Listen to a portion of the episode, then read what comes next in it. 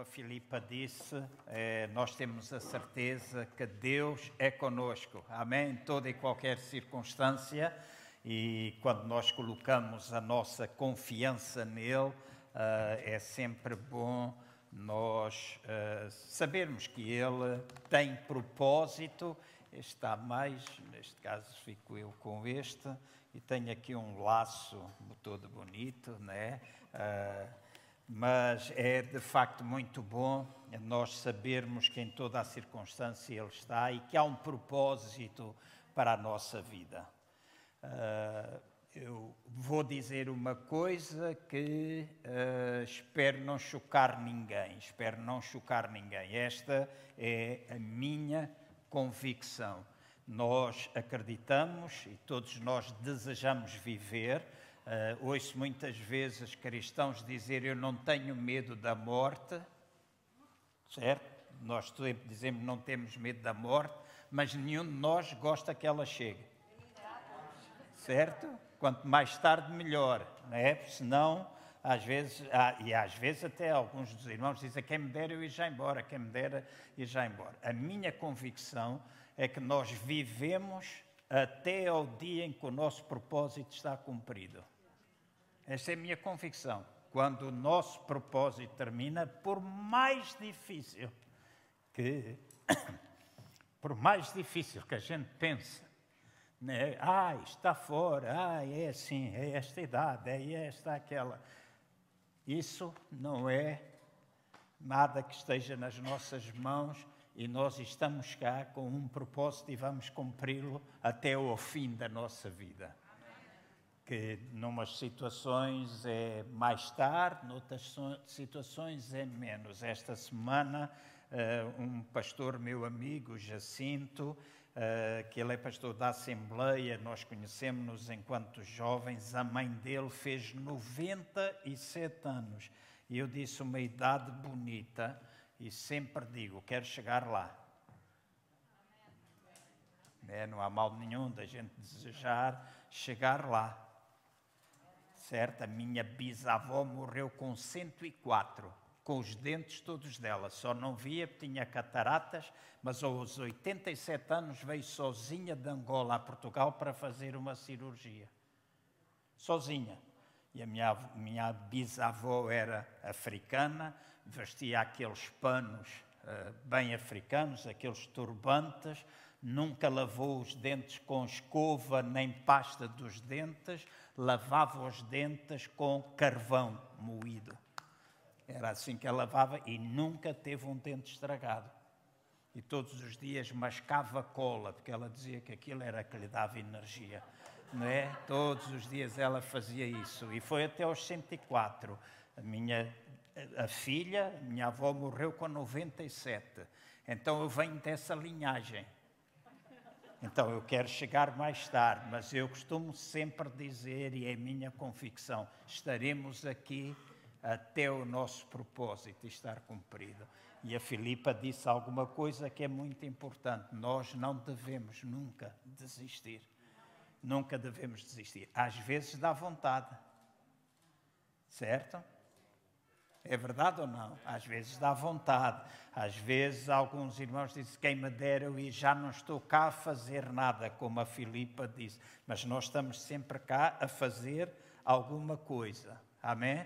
E muitas vezes a ser exemplo para outros, muitas vezes uh, nós estamos aqui para poder abençoar a vida de outras pessoas, avós, bisavós, abençoando os seus netos, deixando uma herança, etc. E às vezes vocês não conseguem compreender quão importante é isso. Né? Quão importante é isso. Mas uma avó marca muito, a avó ou avô marca muito a vida dos seus netos. Certo? A minha neta mais velha, deixem-me partilhar só este testemunho rapidamente antes de entrarmos na palavra porque já me passaram três minutos. Este relógio é terrível, né? Mas uh, a minha a neta mais velha, a Charlotte, fez 10 anos esta semana uh, que passou. Ontem foi a festazinha do, de, de aniversário com os novos amigos que ela já arranjou no bairro para onde eles se mudaram. E a Charlotte, eh, no outro dia a Joana estava a falar comigo, dizendo: Pai, oramos por ela, estamos a tentar ajudar a Charlotte, porque quando ela tinha uh, quatro anos, mais ou menos, foi quando a avó morreu. Quando a Ana morreu, estava em casa, não é assim? Ela morreu em casa, então ela estava a conviver com a avó, não é assim? E de repente a avó desaparece. Protegeram-na, no sentido de ela não ver, mas num dia ela tinha avó e no outro dia ela não tinha. E a Joana disse-me, pai, nós precisamos orar pela Charlotte, porque a Charlotte, se eu estiver em casa e ela não me estiver a ver, ela chama-me 50 vezes. Ela, se eu vou para um sítio onde ela não me vê, ela começa a dizer: Mãe, mãe, mãe. E eu disse: Sabes o que é? Não sabes? Ela disse: Eu sei, pai.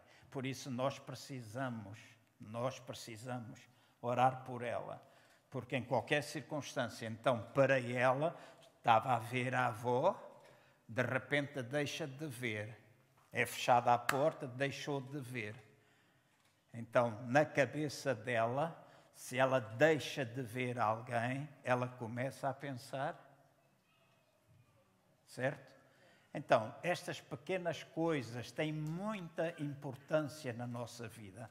Na próxima semana, querendo Deus, eu vou falar sobre isso, dentro disto das emoções e da razão, porque vou procurar. Eu já disse aos irmãos, estes cultos serão diferentes daquilo que os irmãos estão habituados. Não é tanto um tempo de pregação, mas um tempo de ensino e um tempo de desafio. Eu quero ajudar os irmãos a identificar aquelas coisas que na vossa infância, e nós muitas vezes não queremos lidar com isso, mas precisamos lidar para perceber porque é que nós hoje vivemos vidas como nós as vivemos porque nem sempre, alguns dizem, ah, pai, já passou, eu sou uma pessoa positiva.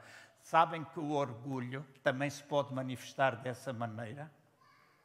Quando a gente se arma em bonzão e que temos a mania que somos superiores a toda a gente e às vezes a inferioridade faz com que a gente faça parecer uma coisa que a gente não é. E não deixa de ser um problema de inferioridade ou um problema de orgulho. É? Então, e ajudar os irmãos a identificar para que nós possamos, de alguma forma, viver melhor. Na semana passada, nós começámos por falar acerca de emoção e razão. Eu não vou recapitular muito, por caso contrário, o meu tempo passa uh, velozmente, mas eu lembro-me de ter terminado dizendo aos irmãos uh, que há coisas que nos fazem mudar quando nós falamos de mudanças nas nossas vidas. Eu disse que uma das coisas que me fazia mudar era o medo, a frustração, o sofrimento, mas também nós podemos mudar de uma forma inteligente, nós podemos mudar quando começamos a tomar consciência emocional. E a Filipa disse alguma coisa muito importante, não é? E nós hoje vamos perceber uma coisa que ela disse. Eu fiquei contente dela ter mencionado e não pedi para que aconteça. Ela é uma pessoa racional. É uma pessoa racional, mas todos nós temos emoções. E esta semana recebi muitas mensagens privadas, recebi alguns comentários quando foi anunciado uh, do culto e irmãos que viram, etc. E esta semana tive muita gente a dizer-me assim: Ah, pastor, eu sou muito emocional, eu quero ser racional, quero que a razão governe a minha vida. Deixem-me já dizer-vos uma coisa: quem governa a nossa vida não é a razão, mas são as emoções. E eu já vou mostrar aos irmãos que sim, nós queremos a razão, mas quem governa a nossa vida são as emoções, positivas ou negativas. Então, a semana passada eu disse que as mudanças, agora o facto de nós termos emoções, a Filipa estava a dizer, nesse tempo ela submetia a Deus. Ela dizia: Tu és comigo, tu estás comigo, uh, louvava, punha o braço de fora, tu és Deus, fazendo ou não fazendo. Então ela estava a gerir as suas emoções. Isto é tomar consciência emocional, tecnicamente, hoje fala-se muito da inteligência emocional, é nós aprender, aprendermos a gestão. E foi aquilo que eu disse. Eu vou pedir o slide, tinha pedido à Cristina, para mostrar aos irmãos o que é que é de facto emo, uh, inteligência emocional. Eu disse que é a habilidade que nós temos de usar as emoções certas, na ocasião certa e na intensidade certa. Então, quando ela dizia há emoções, há tristeza, nós também falamos disso. Todos nós temos presente na nossa vida a tristeza. Às vezes nós ficamos tristes. Né? E às vezes nós demonstramos isso só pelo olhar. Às vezes não há brilhos nos nossos olhos. E quando não há brilho nos nossos olhos, nós estamos tristes. Certo? Portanto, às vezes a pessoa até pode dizer está tudo bem, mas tu olhas nos olhos e não há brilho. Então, é às vezes, e a Filipa dizia há pouco, e é correto, na ocasião certa, ela disse: Eu não desisti, eu não parei no trabalho, na igreja, eu não baixei os braços. É a emoção certa, na ocasião certa, com a intensidade certa. Isto é nós sermos inteligentes emocionalmente falando. É nós não permitirmos que a emoção destrutiva possa acabar com a nossa vida, possa destruir completamente a nossa vida. E quem passa por estas situações, e há irmãos que já passaram, eu já passei por uma situação dessas, ainda continuo com os meus exames agora de seis em seis meses, emocionalmente, quer a gente queira, quer não, quando a gente ouve um médico, no dia em que eu entrei no IPO de Coimbra, e ele me perguntou, você sabe porque é que está aqui? Eu disse, eu estou no IPO, imagino. E ele diz-me assim de cara, cinco médicos sentados, você tem um cancro. Quando a gente ouve isso, cai tudo ao chão, certo? As nossas emoções frangalham-se. Enquanto a gente não é operado, a cabeça funciona a mil caroços. A Luísa, que está aqui no canto, ela sabe o que é isso, porque passou por uma situação, vocês até podem falar no fim, muito idêntica. Então, é nós, na situação, aprendermos a gerir com a intensidade certa, darmos a intensidade certa, com a emoção certa, no momento em que nós estamos a viver as situações. Depois eu disse aos irmãos, há as nossas emoções, é o slide que vem seguir, rapidamente ajudem-me, se faz favor, medo, alegria, tristeza, raiva, surpresa, porque ela disse na segunda vez que eu fui, não é assim, estava limpa, e então ela encarou: oh, não, não, não, não pode. Então a surpresa é uma emoção que está presente na nossa vida muitas vezes, tal e qual como tem outras que são emoções às vezes mais negativas, como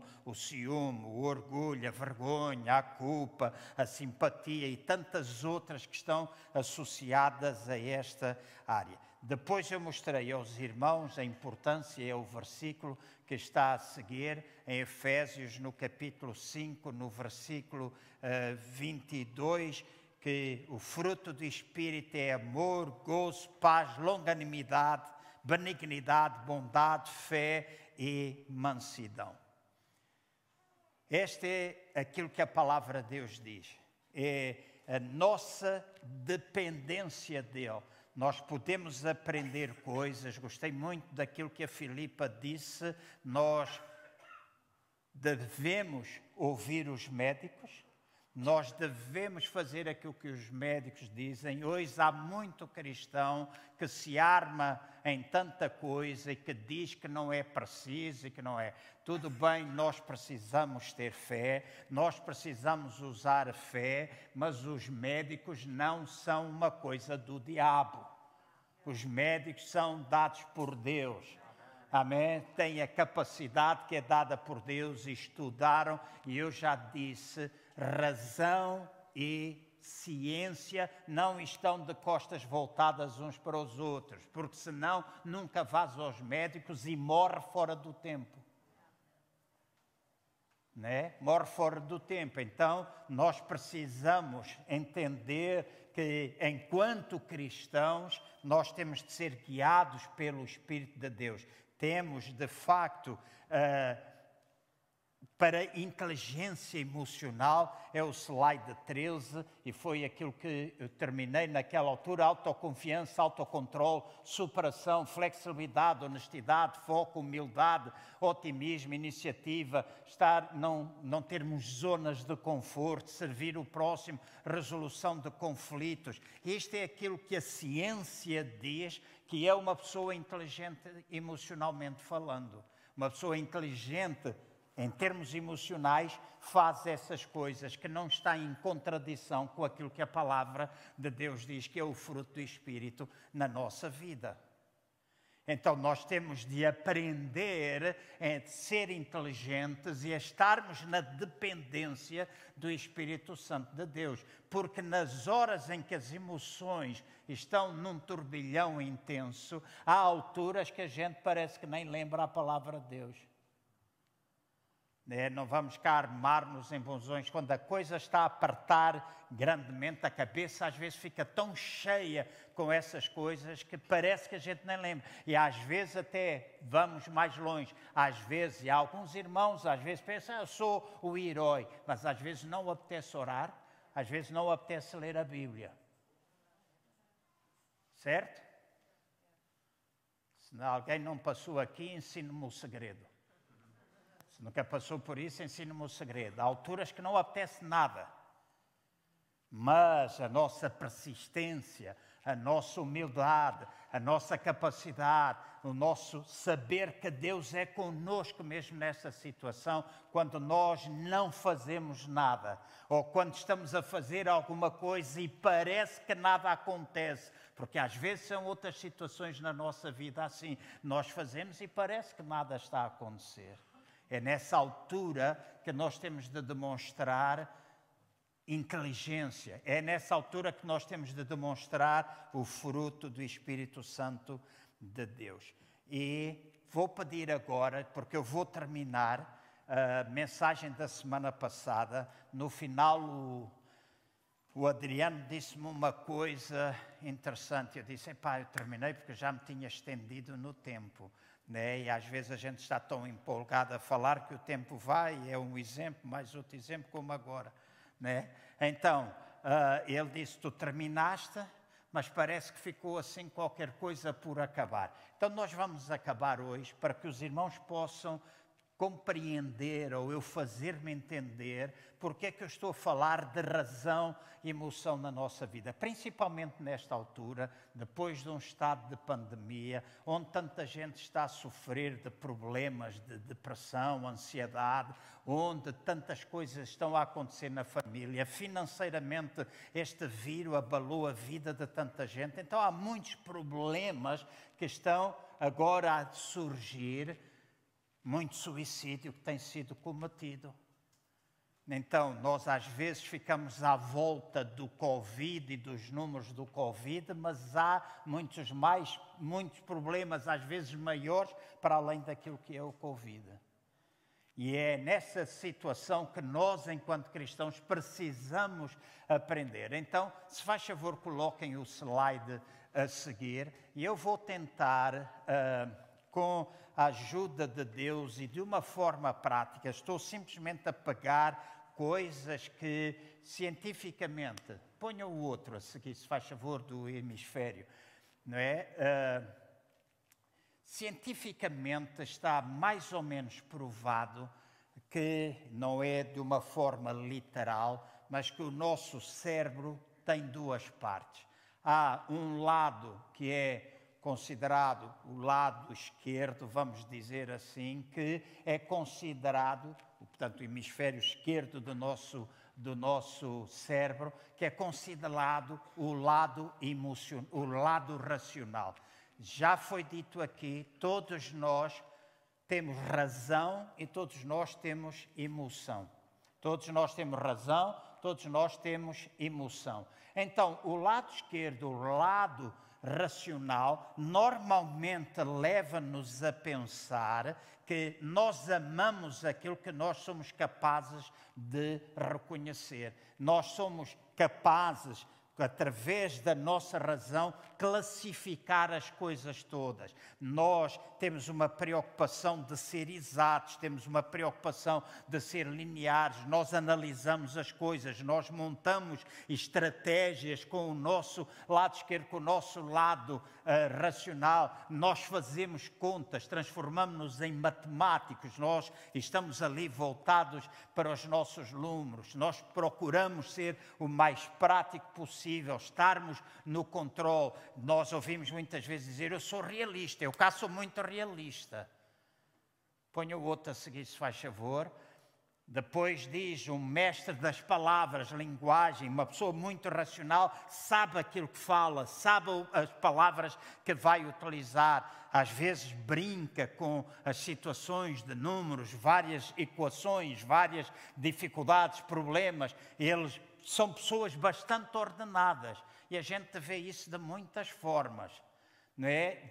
São pessoas que são muito lógicas, pessoas que sabem exatamente quem são, pessoas que são cientistas, não no sentido de ser um cientista, mas pessoas que estão sempre voltado para aquela coisa da descoberta, número, tudo aquilo que é racional. Esse é o nosso lado da razão. Depois temos o nosso lado da das emoções.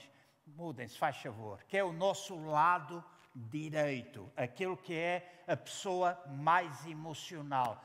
É uma pessoa que normalmente que é criativa, normalmente é aquela pessoa que tem um espírito mais livre, é uma pessoa que não é tão presa. A Filipa dizia há pouco, e vocês devem ter reparado nisso, eu tenho a minha agenda e eu sigo a minha agenda. Isto não é emoção, isto é razão. Uma pessoa que segue a agenda, dirige a vida dela pela agenda, é uma pessoa racional. Mas uma pessoa emocional, normalmente não é assim, tem um espírito mais livre, é paixão, é poesia, é arte. Temos aqui um poeta na nossa igreja, o Adriano. Se vocês não conhecem, sigam lá as poesias dele, procurem no Facebook. Ele diz coisas e escreve poemas lindíssimos. Então, mas é poesia, é, isto tem a ver com razão, tem a ver, tem a ver, desculpem, com a parte emocional. É saudade, é sensualidade, é gargalhada, é alegria, é prazer. Ele sabe que é o gosto, é a pessoa que se entrega e que sabe do que gosta, sabe daquilo que aprecia e não é uma pessoa que aceita qualquer coisinha. É uma pessoa que sabe daquilo que ele gosta e luta por aquilo que ele gosta. Depois a seguir o outro. É uma pessoa que parece que a areia passa por entre os dedos não é assim? Porque é aquela sensação de que nós estamos sempre à procura de alguma coisa nova, nós andamos como o pé descalço e gostamos de sentir a areia a passar nos dedos, ou quando a gente pega dedos dos pés, neste caso. Então, é aquela pessoa que é bem mais livre do que aquela pessoa que é racional. É movimento, gosta de movimentar, não está parado, não, está sempre em movimento é uma pessoa que gosta de cores vivas. Por isso eu gosto muito de azul, vermelho, amarelo. E a Ana Cristina dizia que eu pareço, vestia-me parecendo a árvore de Natal. Agora, quando estou em Aveiro, tenho amigas que já fiz e amigos ali, casais, que quando a gente vai almoçar, e às vezes eles estão com outros colegas, toda a gente, quando eu entro, se vira para mim e eu disse o que é que eu tenho. E normalmente uma que é Sandra costuma dizer: Eu gosto tanto porque tu vestes da maneira que tu gostas e vestes coisas que mais ninguém era capaz de vestir aqui nesta cidade. As minhas camisas coloridas, floridas, etc. Ah, é uma maravilha.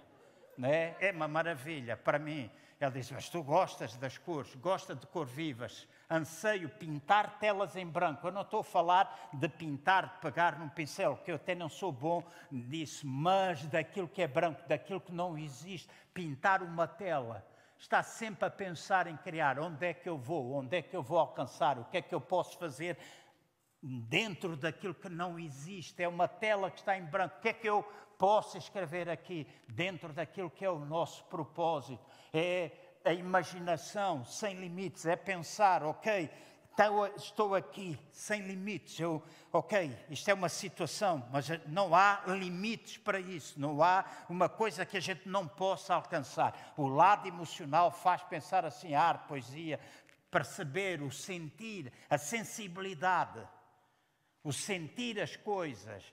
E nós, os mais emocionais, onde o cérebro, o lado emocional governa, é, são pessoas que são normalmente muito felizes com aquilo que fazem.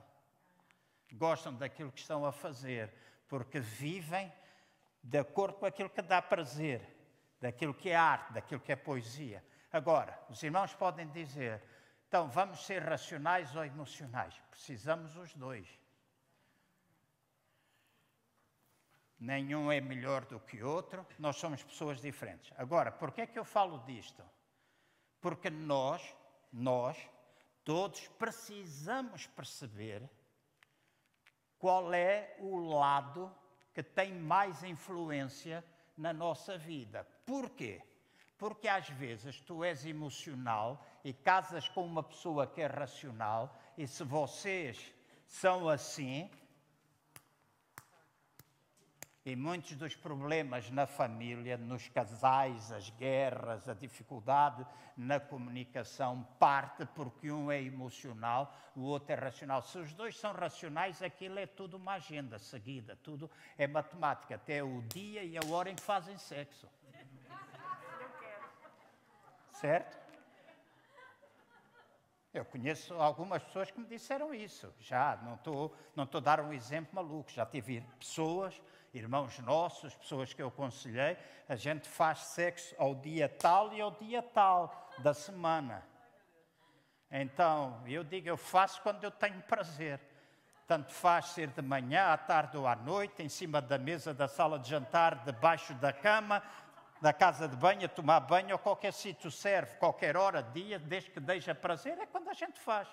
Então, uma pessoa emocional faz isso. E alguns de vocês dizem, ah, lá está o pastor João a falar disso. Vamos lá viver a vida. Vamos lá viver a vida. Não gosto nada destas coisas de nós aqui dentro somos todos uma cambada de, de religiosos, dizemos amém e aleluia, lá fora mandamos os outros todos para um sítio que eu não vou dizer. Porque nós amamos os santinhos. A vida é vida. Vida é vida. Então, este é o nosso lado emocional. Então, eu vou pedir que vocês passem o quadro a seguir. E importa nós percebermos como é que. Passem o outro, se faz favor.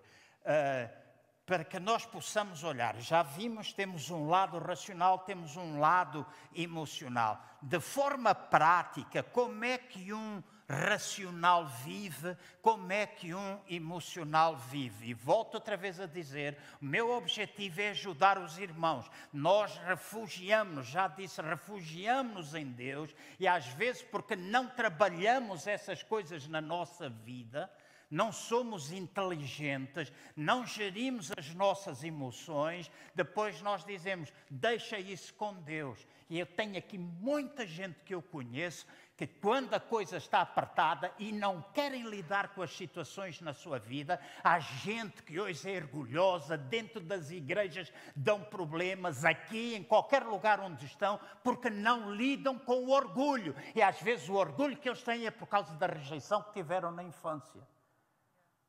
Mas depois espiritualizamos tudo. Ah, seja o que Deus quiser, a gente vai orar, vai orar o caneco pode orar, mas enquanto não pegar o touro pelos cornos, não vai mudar. Então não é só a oração que vai resolver as coisas. Deus ajuda-nos, mas há coisas que nós temos de fazer para controlar a nossa vida. Ah, eu tenho o coração ao pé da boca, meta-o mais para dentro, caneco. Meta-o no sítio certo. Ah, eu fervo em pouca água, meta mais água na panela. Meta mais água na panela. Isso é desculpas, são desculpas para não enfrentarmos os problemas que a gente tem. Deus está interessado? Claro que Deus está interessado. Deus quer, Deus quer que o fruto do Espírito se manifeste na nossa vida. Mas a gente precisa fazer alguma coisa. E não venho aqui dizer, ah, agora na vossa cabeça passaram 50 nomes e vem dizer, ah, ele. Não, pensa em ti. Qual de nós é que nunca saltou a tampa? Qual de nós é que nunca saltou a tampa? A mim já me saltou. Às vezes eu digo a Ana, apetecia-me estar perto de dar um morro na mesa, mas não dou morro nenhum porque estou a 250 quilómetros.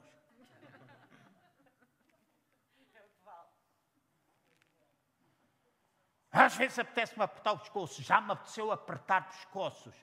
Se vocês pensam que eu sou carnal, pensem aquilo que vocês quiserem, a vocês também. A menos que vocês não sejam honestos com vocês mesmos e não saibam reconhecer as limitações e as emoções que vocês sentem. E a Filipa disse uma coisa certa: as emoções fazem parte da nossa vida. Deus criou-nos com. Somos seres espirituais, temos uma alma, estamos dentro de um corpo a alma, mente, vontade e emoções. Que emoções? As corretas e as incorretas. Está tudo dentro de nós. Podem estar debaixo do controle, podemos estar a ser inteligentes ou ter a nossa carne, como a Bíblia diz, controlada pelo Espírito, ou podemos não a ter, porque às vezes nós cristãos agimos de forma carnal.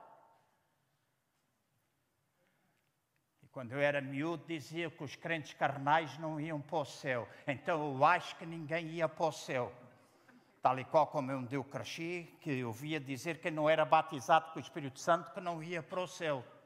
Porque não eram, eram crentes carnais, e se eram crentes carnais, os carnais não iam para o céu. Inventava-se versículos, ia-se buscar versículos, tudo descontextualizado. Então, deixa-me dizer, nós muitas vezes agimos com inteligência, muitas vezes nós agimos segundo o Espírito Santo de Deus, manifestamos o fruto, temos o controle de Deus, mas há outras alturas que não.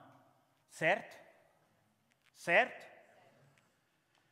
Então, razão versus emoção. Eu creio que faltou um slide, mas se, se não eu vou rapidamente dizer o lado esquerdo, o lado racional, nós administramos a nossa vida como se estivéssemos a cumprir uma agenda. A gente está sempre atento aos detalhes e não deixamos passar o mínimo erro. Eu, quando escrevo alguma coisa, a Ana Cristina era racional, a Ana Maria é racional. Então são boas para corrigir o meu português não deixam passar um erro. Então eu digo, vai lá ver isso. Vai ver, porque são pessoas muito atentas àquilo que é erro, àquilo que é falha, tão atentas ao, ao, aos detalhes. São pessoas mais tensas algumas vezes. Não quer dizer que não tenham ou manifestam alegria, a menos que a pessoa consiga misturar os dois lados. Muitas vezes são desconfiados Normalmente, quando tomas decisões, tomam decisões baseadas em todas as experiências do passado e aquelas que eles acham que são credíveis, às vezes não o sendo, mas vão tomar as decisões baseadas naquilo que está lá. E às vezes, decisões, aquilo que nós pensamos ser credível, não é credível. Por, mas nós pensamos que é. Então tomamos decisão baseada naquilo que a nossa mente construiu. E a nossa mente construi castelos. Ontem aconselhava alguém da parte da tarde e dizia: Eu não faço filmes.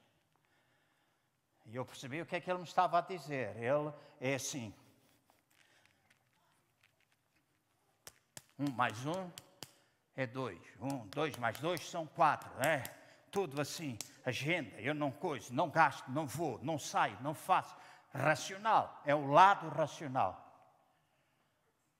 Então, uma pessoa racional age normalmente dessa forma. Os irmãos precisam ver como é que os irmãos agem. E para isso os irmãos precisam saber ter toda a aprendizagem do passado, informações. Isto é errado? Não. É correto. A gente, os erros do passado devem nos trazer lições. Por isso eu disse que é importante.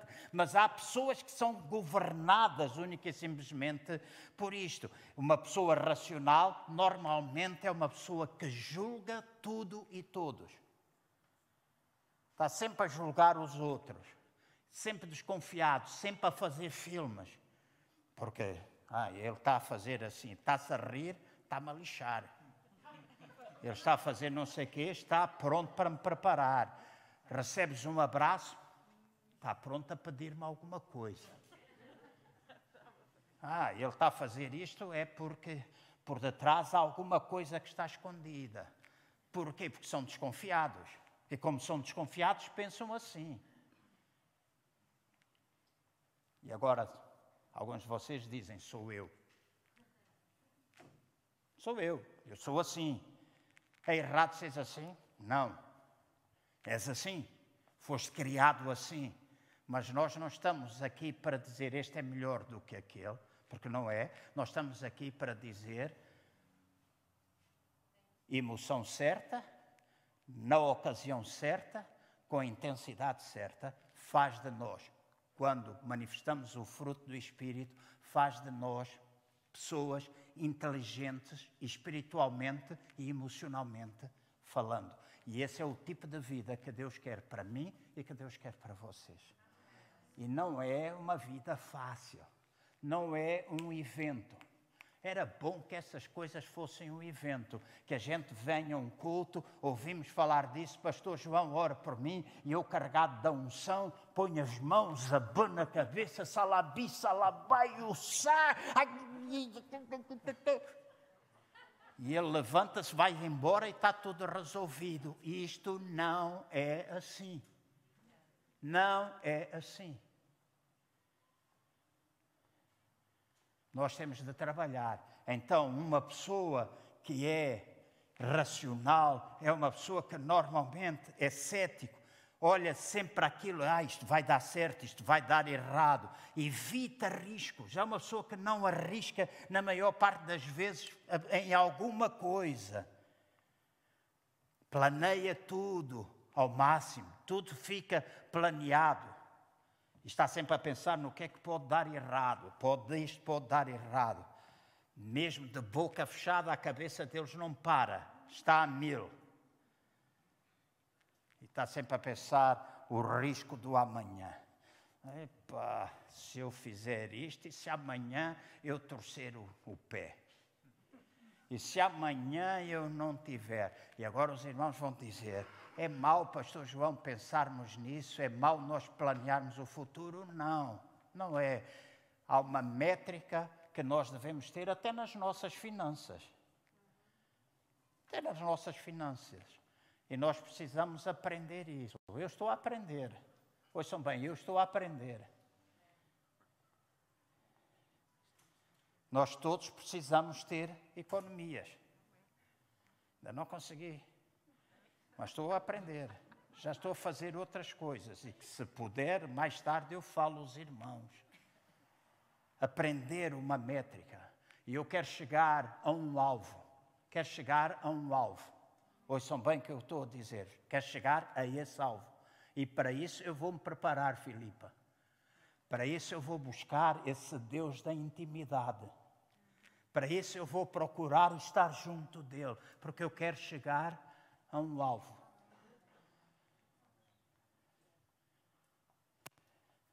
Chegar a um alvo na minha vida, nessa área. Porque às vezes a gente fica cansado quando há repetições de coisas que a gente não é feliz e às vezes por causa das tais influências do passado a gente nega-se a si mesmo para favor de outras coisas que às vezes nós não devemos fazer assim. Então eu quero chegar a um alvo e tenho um alvo e vou buscar e estou a buscar, não só vou, já estou a buscar a Deus.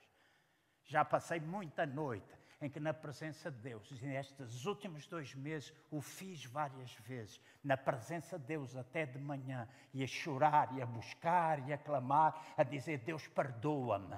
E às vezes isso não tem a ver com coisas que têm, ah, é pecado disso ou pecado daquilo, Deus perdoa, mas às vezes até o nosso lado emocional, brincadeira, etc. E as pessoas às vezes não percebem, não entendem nada disso, então Deus perdoa-me. Às vezes, coisas que a gente faz, Deus perdoa-me. Porque às vezes esse lado, e eu sou emocional, mais o lado emocional governa mais a minha vida. Então eu tenho dito: Deus ajuda, Deus perdoa. Eu não quero que isso aconteça. E já partilhei uma ou duas coisas da minha infância, o quanto prejudicou a minha vida nos dias de hoje. Eu digo, então eu preciso mudar. estou a dizer aos irmãos, eu já comecei, estou a praticar algumas coisas e espero que os irmãos pratiquem. Quando vocês saem daqui e vão lá para casa, e durante a semana vocês é que decidem como é que vão viver. Cada um de nós vai ter a vida que merece e que escolhe ter. Ou fazemos alguma coisa ou não fazemos. Não é o culto que vos muda, não é uma oração que vos muda, é aquilo que vocês fizerem lá fora. É aquilo que vocês fizerem lá fora. Então, nós temos de procurar agir nesse sentido. O lado emocional, a pessoa planeia a vida ou administra a vida sem. Não quer dizer que não faça planeamento. Se os irmãos forem à minha casa, eu tenho ali na minha mala, eu trouxe eu tenho os cultos planeados, quando é que eu vou pregar, o que é que eu vou pregar, já esta série que eu estou a fazer, o que é que eu vou pregar naquele domingo, o que é que vou, quem é que vai estar, é que, na minha vida, tenho uma agenda pessoal, mas eu não giro a minha vida por aquilo, estou sempre aberto ao improviso. Se aparecer uma coisa que, não, que eu não tinha na agenda, a gente apaga aquilo e muda. Então é o meu lado emocional já não é como racional que tudo tem de ser assim. E é pecado se a gente não cumprir. Normalmente não ligo tanto aos detalhes e se ligo, porque há muitas pessoas que dizem: ah, o pastor João sonha muito, o pastor João faz assim, não ligo aos detalhes. Não pensem que isso é verdade, porque eu penso, eu penso nos detalhes. Quando eu planeio, eu penso nos detalhes, mas 90% das vezes eu delego os detalhes noutras pessoas, porque eu estou focado naquilo que Bom, mau, mas vezes tem sido bom, outras vezes tem sido mau. Mas é o meu lado emocional. Então, às vezes nós dirigimos a vida dessa forma. Somos entusiastas, somos otimistas, tudo vai dar certo, tudo vai ser bom, risonho, tomas, tomamos decisões, às vezes, uma pessoa emocional toma decisões muito baseado no coração e na intuição, naquilo que sente. Naquela hora, ok, meu coração é assim, meu coração é assim, e a gente toma, e depois batemos com a cara no chão. Às vezes esfolamos o nariz. Batemos, vou usar uma palavra que se usa muito em Angola, com as trombas no chão porque é nossa intuição, é o nosso coração. É bom? É como a gente é. Mas se for com emoção errada, com na ocasião errada, com intensidade errada, nós precisamos mudar. Certo? Então, há alturas que eu tenho dito e nós precisamos reconhecer. Os primeiros é reconhecer na nossa vida, naquilo que é o nosso dia a dia.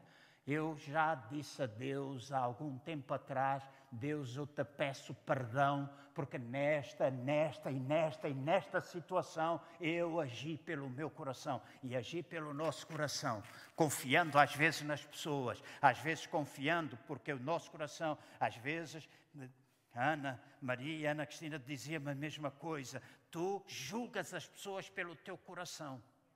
Isso é errado. E hoje eu compreendo. Na altura eu ficava chateado.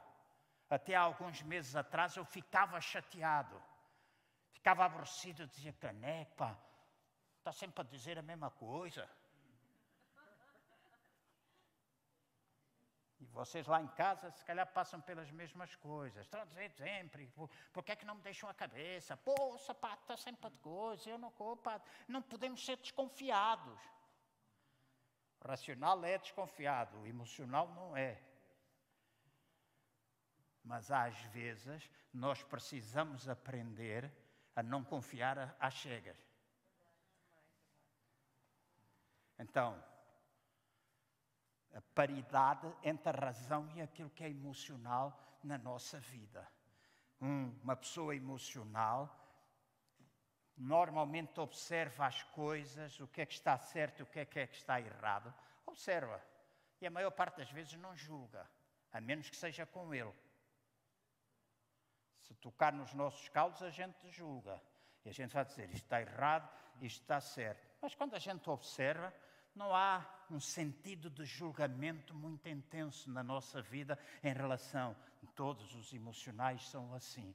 Depois há outras coisas que são. Acreditamos em tudo, acreditamos em todos e às vezes nem somos capazes de ver aquilo que é óbvio.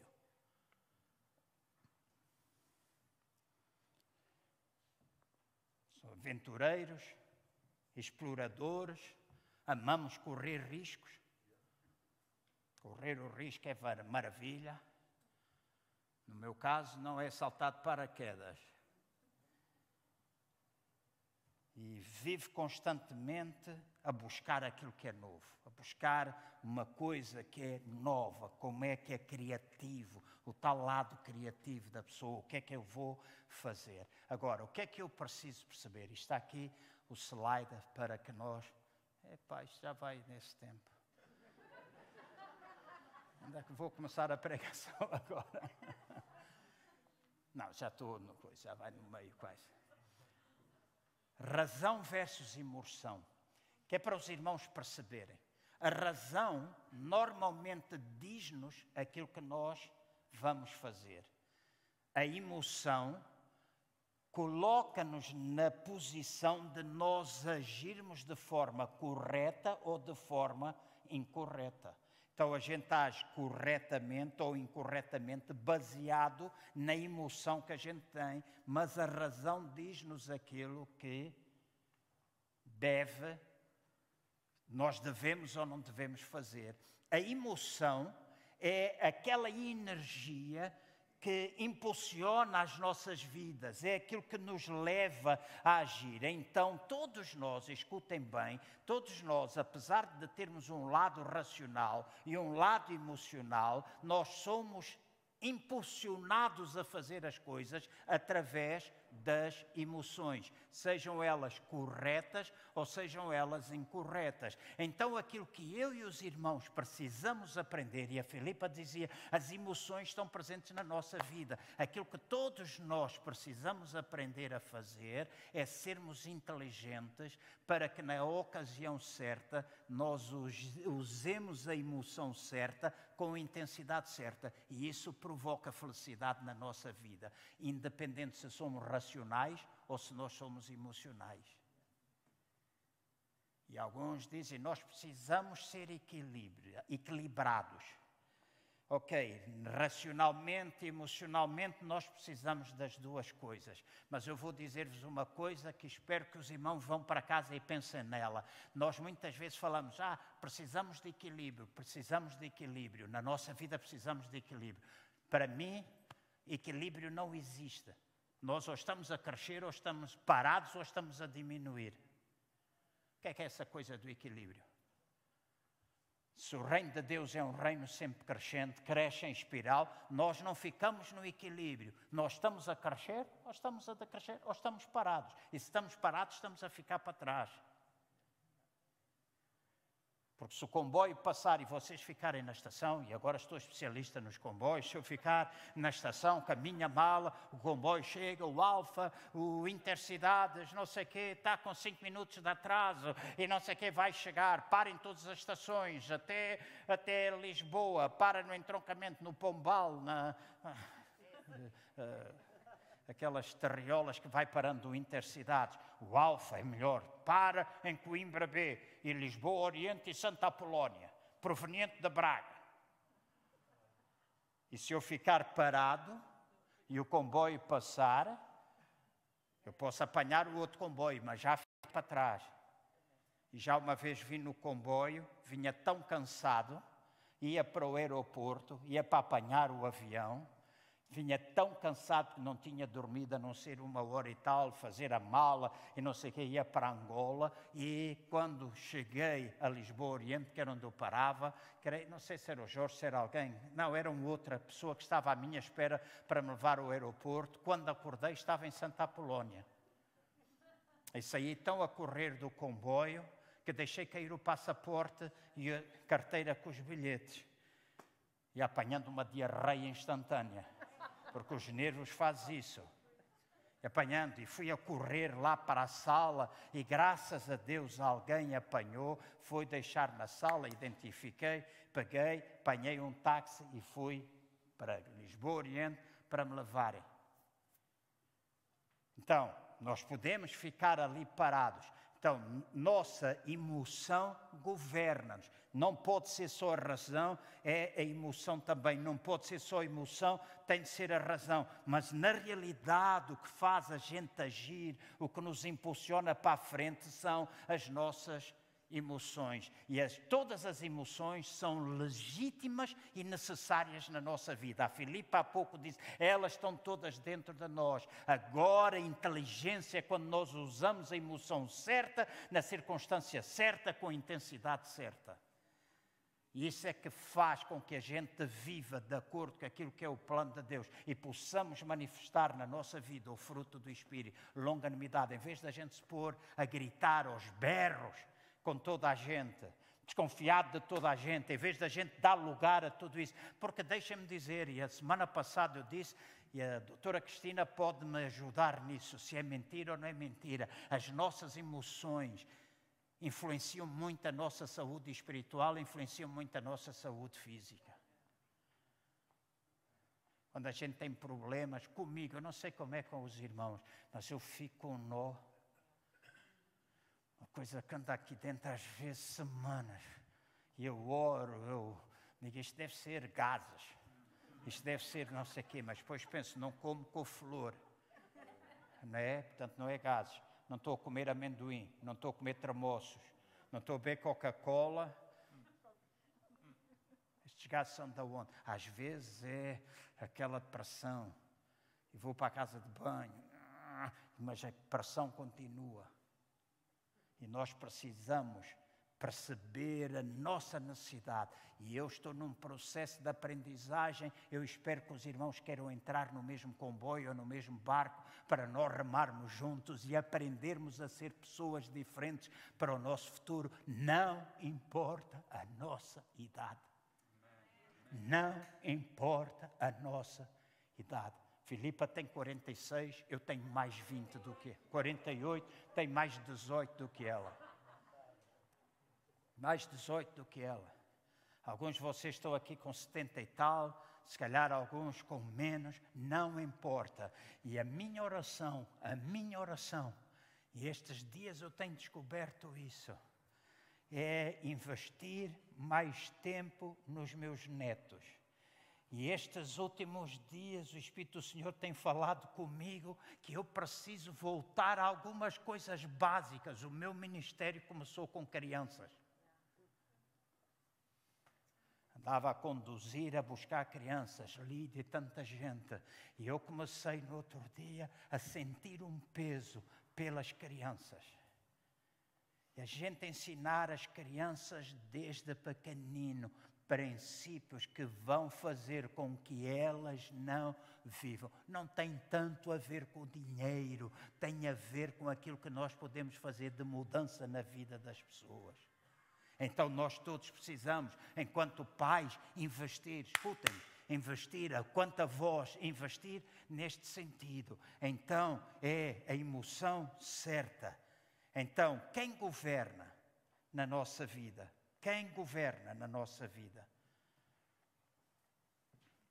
Deixem-me dar exemplos para depois concluir, daqui a 20 minutos. Quem manda então na nossa vida, a razão ou a emoção? Deixem-me, eu lembrei-me de alguns exemplos e vou dar-vos. A razão diz assim: se uma pessoa é viciada em tabaco, a razão diz assim: preciso parar de fumar. Mas a emoção diz: mas tu continuas a fumar. Deixem pôr assim. A razão diz: preciso parar de fumar, mas tu continuas a fumar. Quem é que te está a governar? Hã? A emoção. Porquê? Porque te dá prazer, dá-te não sei quê, é, tu preciso deixar de beber. Mas tu continuas a beber. Quem é que te está a governar? Preciso deixar a minha zona de conforto. E há uma zona de conforto que a gente às vezes encontra. Eu preciso deixar, mas a gente continua na nossa zona de conforto. Há os meus triglicéridos estão muito altos, o meu colesterol está muito alto, a minha glicemia está muito alta, mas a gente continua a comer presunto, queijo da serra, batata, azeite com fartura, óleo frito e não sei o quê, e depois a gente diz, mas eu preciso, ah, eu agora vou começar uma dieta, dieta eutanas, tu continuas a começar aquilo que te dá, quem é que te governa? A razão diz-te uma coisa, mas a emoção leva-te a fazer outra porque aquele paladarzinho do ovo estrelado, aquele paladarzinho das iscas com elas, aquele paladarzinho do aquele entrecosto, aquela entremeada bem grelhada, daquela batatinha frita, de verdadeira, batata verdadeira, e lá em cima em Aveiro as batatas são das verdadeiras, não é daquelas compradas, congeladas aquele cajuzinho que o, que o Mário vende. Quando quiserem bom caju, falem com ele. Depois dás uma comissão, uma, uma coisa, está bem? aquele caju, é exagero. A gente compra um pacote, meio quilo. Senta-se no sofá, o caju faz bem. É, comer meia dúzia deles faz bem, é, não é bom? Cristina, algumas outras sementes, as, as, as, as as, castanhas, não é as castanhas, as amêndoas, os pinhões, esses faz bem. Mas quando a gente compra um pacote de meio quilo, senta-se no sofá e enquanto está a ver uma, uma coisa qualquer na Netflix, comemos um pacote de meio quilo, depois ficamos com os intestinos presos. Deus ajuda-me, Deus ajuda-me, Deus vai me ajudar, Deus vai me ajudar. Para de comer meio quilo de caju mas a emoção leva, porque aquele paladar é valente. E se for misturado com alguma coisa que combine bem, ainda melhor. A razão diz: Ah, eu estou com dores, mas não vou ao médico, continua a não ir ao médico. A razão diz: Eu tenho sido muito duro com os meus filhos, eu barafusto muito com os meus filhos, mas continuamos a gritar com eles sempre que a gente diz para eles fazer uma coisa e a gente perde o controle. E quando os pais perdem o controle com os seus filhos? Gritam por tudo e por nada, e os filhos sofrem isso. Quanta gente perde o controle na comunicação. Ah, eu tenho de dar melhor, eu tenho de comunicar. Mulher, anda cá a orar comigo. Vamos dar as nossas mãos, a gente vai orar para a gente se dar bem, para a gente comunicar bem, mas depois, na primeira oportunidade, e se formos governados por hemisférios diferentes na nossa vida, a gente pega-se os dois, só falta andar a esta lado e não andando, porque eu sou crente, eu nunca bato na minha mulher. E também espero que ela nunca bata em ti. não é? Porque às vezes há mulheres que batem nos homens. Ah, vamos, não é só porque tu vais orar. Há alguma coisa que tem de ser trabalhado. Então a razão às vezes diz uma coisa, mas a emoção diz outra. Acontece alguma coisa que a gente não está à espera e as emoções vêm logo cá de cima e lá começa a gritaria. E os filhos estão sentados lá na sala, pequeninos ou mais crescidos, e dizer: é pá, casamento é isto, eu não quero casar não quero cá nenhuma mulher na minha vida, eu cá não quero não sei quê. E nós pensamos, ah, não faz mal a gente discutir, não faz mal. Há uma coisa que tu tens de fazer e aprender a fazer, e é agir de uma forma inteligente. Se tu tens filhos pequenos, nunca discutas à frente deles. E mesmo que tu e a tua mulher discordem, esperem até chegar ao quarto para vocês falarem sobre isso. Não discordem à frente deles. São coisas que a gente combina. São coisas que a gente tem de planear. Antes de ter as minhas filhas, eu fiz isso, eu fiz isso. E não me lembro de discussões à frente delas. Quando a gente discordava, se a mãe dizia uma coisa, ou eu como pai dizia uma coisa, e o outro não estava de acordo, nossa, o nosso acordo é, à frente delas nós não discordamos. Quando chegarmos ao quarto antes do truca-truca, a gente vai falar e vai dizer é essa coisa que a gente precisa fazer correto. Certo? Porque são princípios, mas a razão às vezes diz que temos de fazer isso, mas depois as nossas emoções saltam cá para fora.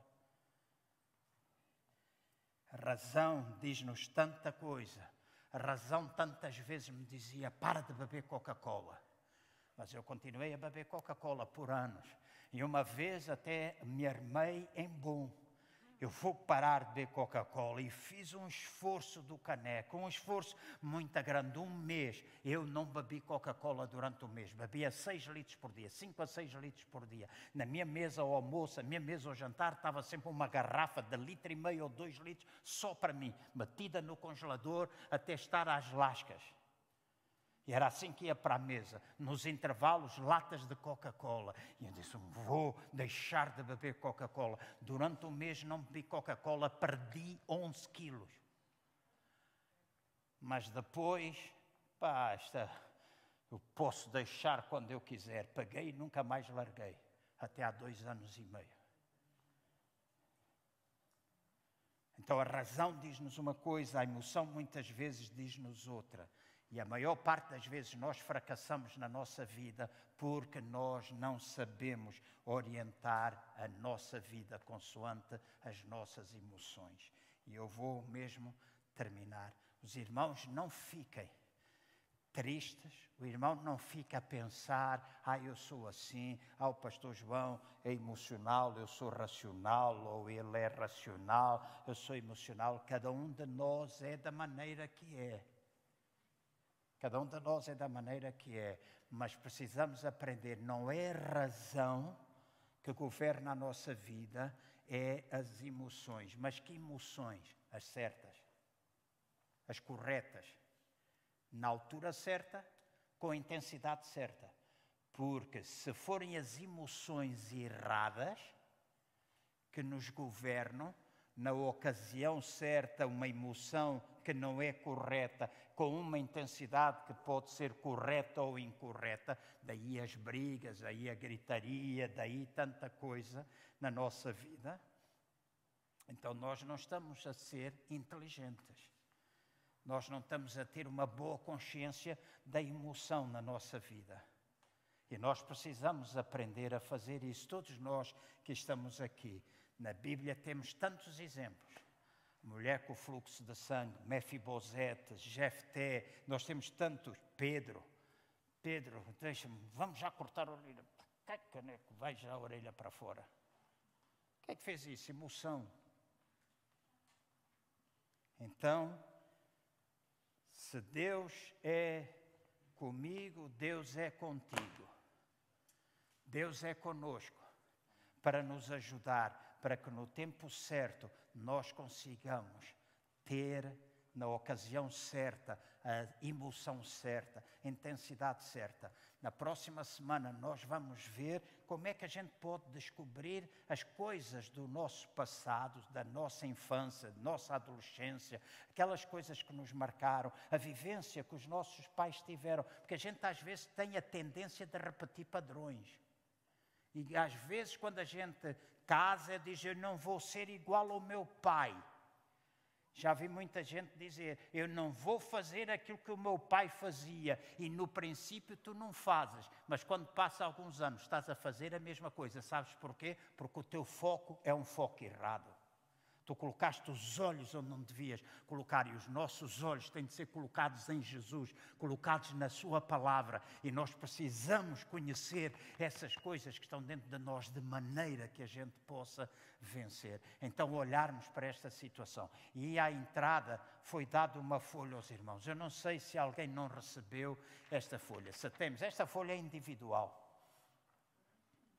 E a nossa reunião, eh, em termos online, termina agora. Eu declaro bênção para todos vocês espero que o Espírito Santo de Deus possa ajudar. Vocês têm esta folha no chat, está disponível, basta simplesmente imprimirem e podem usar nas vossas casas ao longo da semana.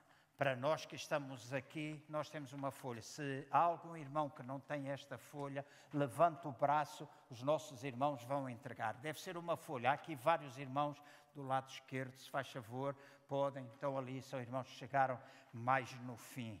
E aqui está, escutem bem, não se distraiam, é para não adiantarmos mais. Senão depois ralham comigo no fim. Nós temos aqui uma folha que nos vai ajudar.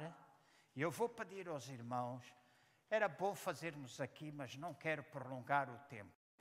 Mas o irmão faça na casa hoje, não faça amanhã, faça hoje. Quando chegar a casa, faça. Que o irmão preencha hoje e de 0 a 10, o irmão diz onde estão as suas emoções, a sua capacidade, as suas competências emocionais na vida pessoal. Deixem-me dar o exemplo. O irmão é uma pessoa que tem autoconsciência emocional ou não tem? O que é que é uma pessoa com autoconsciência emocional? É uma pessoa que, naquele momento em que as coisas acontecem, é capaz de identificar a emoção que sente. Acontece uma coisa, cheio de raiva então, se tem raiva, tu consegues identificar que está cheio de raiva. Tu consegues identificar ou não consegues? Claro, a raiva é uma coisa fácil. Mas às vezes, quando estás na discussão com alguém, és capaz de identificar a emoção que está por detrás dessa discussão? O que é que tu sentes? Porquê é que tu estás a barafustar com o teu marido? Porquê é que tu estás a barafustar com a tua esposa? E deixa-me dizer, há pessoas que são divorciadas. Tenho estado a falar com alguns pastores porque tenho um sonho. Outra vez, e agora estou a pensar e orar para planear bem e rodear-me de pessoas que me ajudam a planear. Mas há um sonho. Há pessoas que às vezes são divorciadas e as mulheres, nesse caso, são mais difíceis que os homens, salvo algumas exceções. Porque a mulher, quando é traída, a mulher, quando é rejeitada, a mulher, quando é posta de lado, traição, rejeição e posta de lado, abandono, são três emoções extremamente fortes na presença de uma mulher que é divorciada muito forte e que causa dor. E se vocês não lidarem com essas emoções, podem casar uma vez, algumas casam segunda, casam terceira e até a sétima vez. E nunca vão encontrar o homem dos vossos sonhos, como vocês dizem. Ah, então eu prefiro ficar sozinha, mas depois andar a noite toda a roer os dentes, as unhas. Eu gostava, e não aparece, os homens são todos iguais. Os bonitos agora são não sei quê. E, mano, é, e andamos toda a vida a refular. O problema não está nos homens, o problema está em nós. Tu até podes casar, mas depois são muitas brigas que tu tens porque estás presa por uma coisa e depois isto é tudo igual. Né? Eu já disse, eu posso fazer uma coisa, pagar, não tenho aqui dinheiro, mas eu posso pagar numa nota, imaginem que isto é uma nota de 20 euros, e tiro, chega a oferta, eu levanto a nota e fica assim toda coisa. Então eu vou dar 20 euros, irmão, irmão assistente vai saber que eu estou a dar 20 euros, ponho e meto dentro, ou pura e simplesmente eu pego na nota e meto dentro do cesto. São a mesma dádiva, duas atitudes diferentes. Certo? Duas atitudes diferentes. Então, deixa-me dizer, autoconsciência, avaliação daquilo que precisa. Quais são os teus limites? Quais as possibilidades que tu tens? Como é que tu ages de acordo com isso? Então, estas são competências pessoais sociais. E aqui nas sociais ajuda-nos muito, irmãos e irmãs, na nossa vivência dentro da igreja. No outro dia eu disse à minha mulher: às vezes fico desiludido com aquilo que a gente diz ser igreja, as nossas comunidades e a maneira como a gente se comporta. Fico desiludido. E tenho dito a Deus: Deus, porque no outro dia estava a falar com um colega nosso que acompanha, ele vai estar aqui conosco em novembro, o doutor Elias Dantas acompanha muito, ele é o presidente da Global Kingdom, são milhares de igrejas, milhares de pastores ligados em todas as partes do mundo, e ele segue muitas estatísticas, já uma estatística que foi feita recentemente, onde dizia que neste momento, em nível mundial, em cada dez pastores no exercício hoje, nove deles não terminam como pastores. E a pergunta é: por que será? Por que será? Por que é que há hoje muito pastor que se suicida? Mais do que nunca está a acontecer. Há algum tempo atrás estava a falar com um colega amado lá do Porto, ele disse: João, já várias vezes me pensei suicidar e não abandonei ainda. Tenho orado com ele, tenho pedido, temos encontrado de vez em quando, porque ele diz: Eu estou desiludido, desapontado. E nós, às vezes, irmãos, dentro da igreja, precisamos olhar para estas coisas na nossa vida e mudar. Se não querem mudar, se querem continuar, talvez a igreja não é o lugar para vocês, é o mundo. Porque o mundo está dentro de vocês. O mundo está dentro de vocês. Nós, sou cristão, sou, às vezes eu fico, fico. O Adriano fez uma coisa a outra semana, eu disse, eu desamiguei amigos que foram mal educados comigo. E às vezes eu ouço irmãos falarem bem da igreja, testemunho, Bíblia, etc. Mas no, na publicação a seguir estão a atacar a igreja, atacam pastores, falam mal deste, falam daquele. É diabo, poça! É diabo, é carnalidade. É estar debaixo da influência maligna. E vamos chamar as coisas pelo nome, é debaixo da influência. E eu penso assim: se um incrédulo ler a publicação da igreja, ou melhor, minha vida é salva, eu estou não sei quê. Tudo bem, mas no dia a seguir vai ler uma publicação em que se ataca A, manda-se indiretas, fala-se disto, fala-se daquilo. Eu, se fosse um incrédulo, iria pensar assim: poça, eu não quero a igreja dele. E depois se vai para outra, e acontece a mesma coisa, porque nós todos somos iguais. Às vezes a igreja A é melhor que a B, é a, galinha do vizinho é sempre melhor que a nossa. Mas em todas as igrejas há problemas. Porque tem pessoas. Agora, quando é que a gente muda? E já disse a semana passada: olha bem para a tua vida. Se tu queres identificar onde é que tu estás, olha para os teus cinco melhores amigos. E tu vais saber qual é o tipo de pessoa que tu és. Estás-me a ouvir?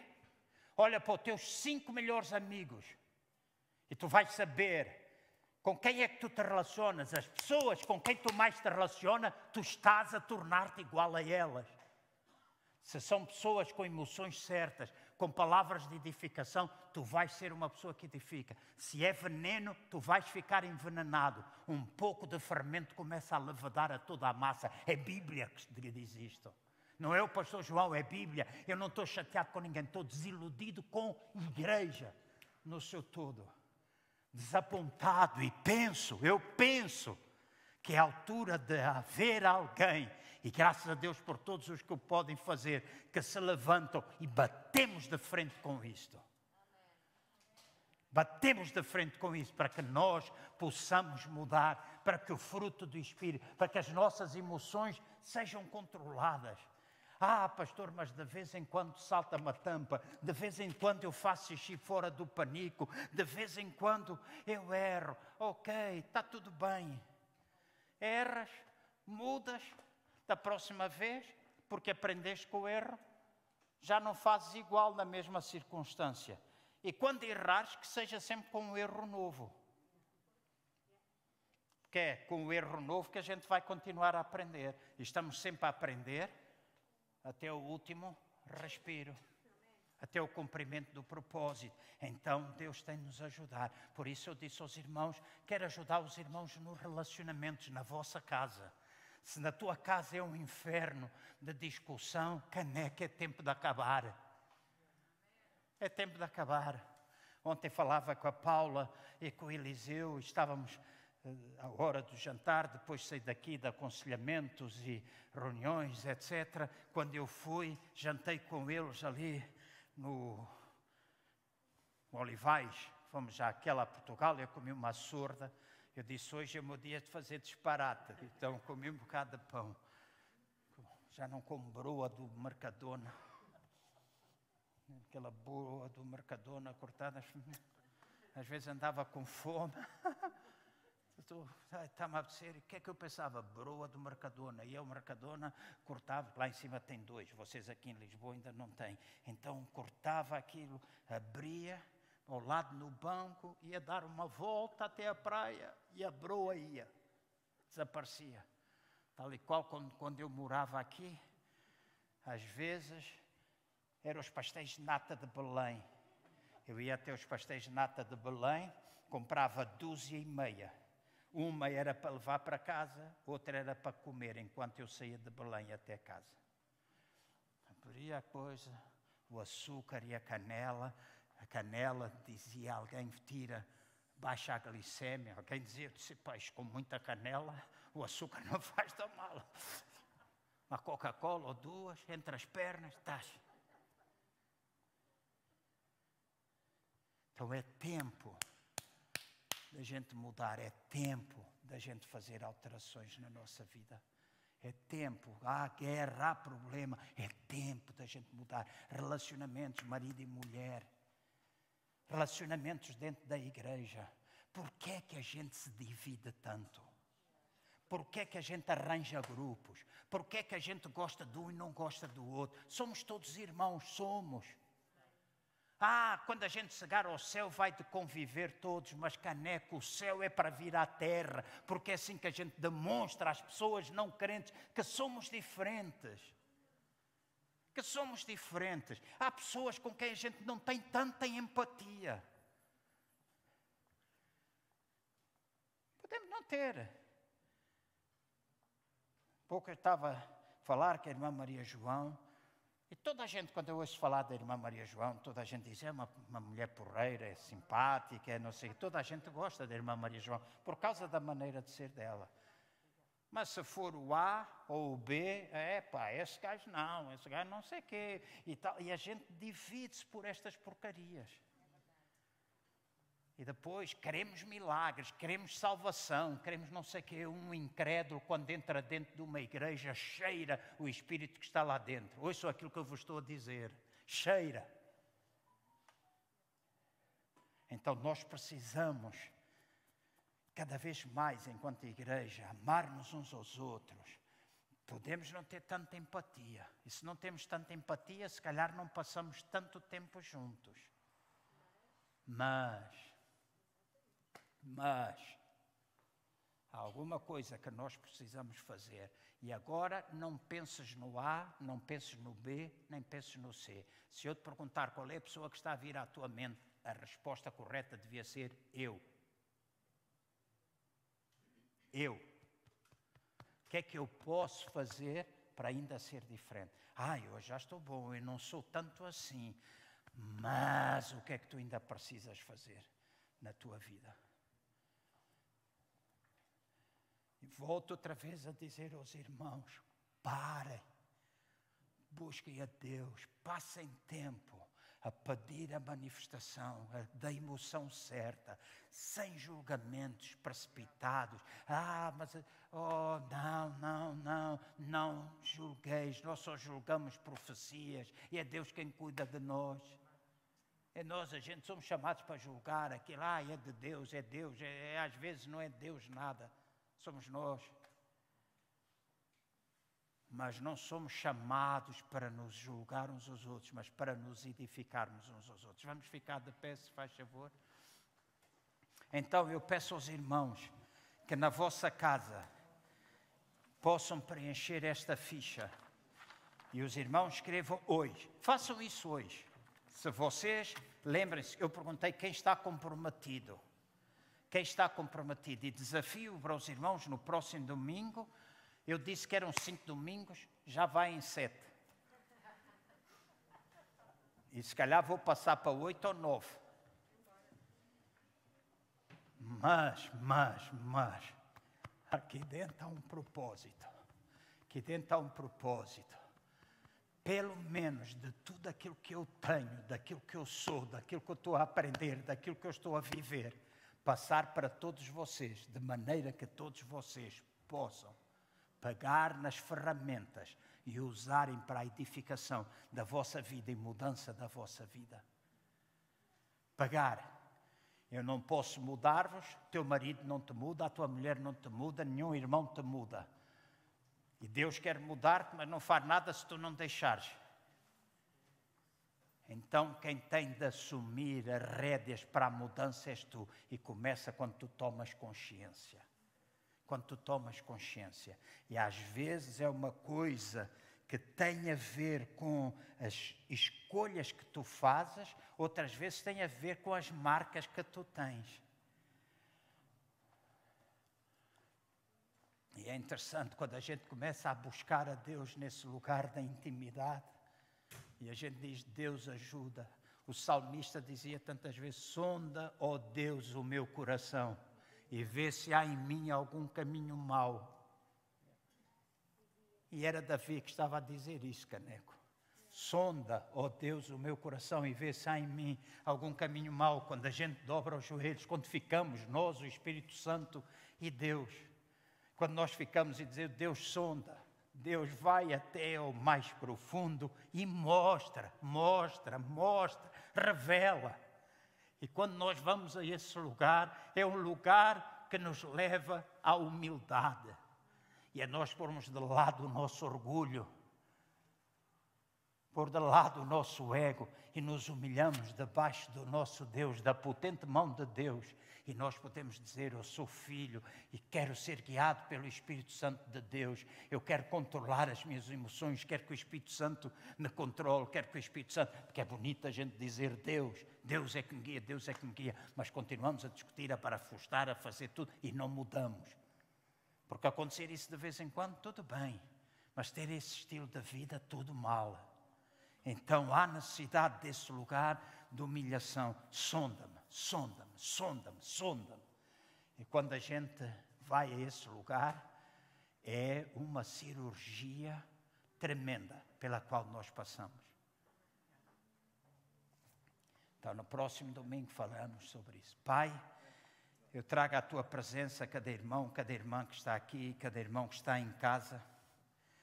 Eu oro pelo teu Espírito Santo para que a tua palavra possa ficar retida, gravada em cada coração. Que cada um de nós que tenha um compromisso contigo e desejamos servir-te, e servir-te em novidade de vida, manifestando o fruto do Espírito, não as obras da nossa carne, nós possamos, de uma forma prática, aprender. Aprender com aquilo que é experiências passadas, erradas, mas que nós possamos aprender no dia de hoje. Tu nos amas. Mesmo que a gente tenha cometido um milhão de erros, tu nos amas tal e qual como nós somos. E estás interessado em tra trazer transformação à nossa vida, trazer mudança. Por isso eu oro para que cada um de nós possa compreender onde é que se encontra hoje e que nós possamos aprender a ter uma gestão correta das nossas emoções para que aquilo que é correto, nas ocasiões certas, com intensidade certa, com aquela entrega certa, nós possamos agir de forma conveniente. E tu possas dizer: está bom, meu servo provado, é certo, tens o meu selo aqui. Tu possas fazer isto, Pai, na minha vida, na vida dos meus irmãos todos, independentemente de quem somos, da nossa idade, nas nossas casas, com os nossos filhos, com os nossos netos. Ajuda-nos a transformar-nos em elementos de mudança, de transformação para os outros. Eu peço-te, Senhor, muda-me. Muda-me a mim para que eu possa ajudar outros. Eu possa abençoar outros. Muda, começa mais e mais mudança em mim. E que faças isso também com cada irmão, para que nós possamos ser instrumentos para abençoar a vida de outras pessoas. Eu oro também por todos aqueles que estão aqui, oro pela irmã Rosário para que aquela dor que ela sente possa desaparecer agora mesmo em nome do Senhor Jesus.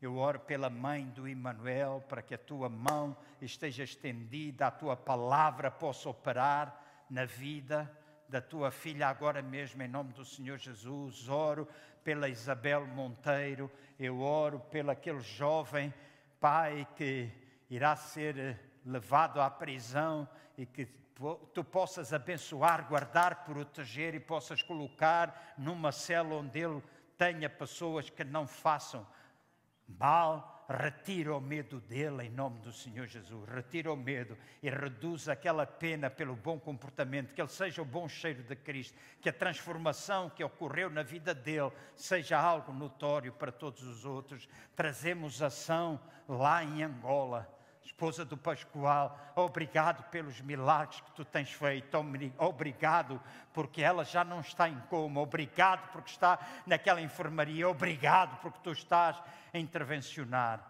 e estás a suprir necessidades também. No nome do Senhor Jesus eu oro e oro para que nos dês um resto de domingo abençoado, para a glória do teu nome, uma transformação possa ocorrer. Em nome de Jesus. Amém preencham hoje, daqui a sete dias, com aquilo que vocês têm ouvido, pelo menos para aquilo, quando acontece uma coisa, daqui a sete dias avaliem-se outra vez, daqui a um mês avaliem-se outra vez e depois façam a comparação. Procure identificar as emoções. Quando há problemas, o que é que está aqui? Raiva, dor, mágoa. O que é que está ali presente? Amém? Deus vos abençoe grandemente. Dizer aos irmãos e agradecer também nós pedimos oferta para ação. Até ao momento nós temos 2 mil euros, mais ou menos, para poder enviar. É necessário mais, mas vamos continuar e cada irmão que sentir e tiver esse prazer em contribuir, faça em nome de Jesus. Deus abençoe e tenha um domingo muito bom. Amém.